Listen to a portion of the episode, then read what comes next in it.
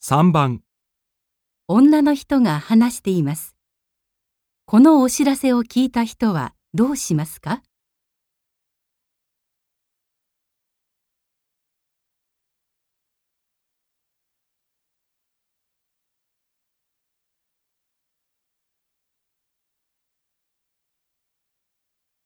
東名高速道路は18日日曜日の午前0時から月曜日の午前にかけて工事のため全面通行止めになります。安全第一で作業を進めますので、皆様のご理解とご協力をお願いいたします。このお知らせを聞いた人はどうしますか？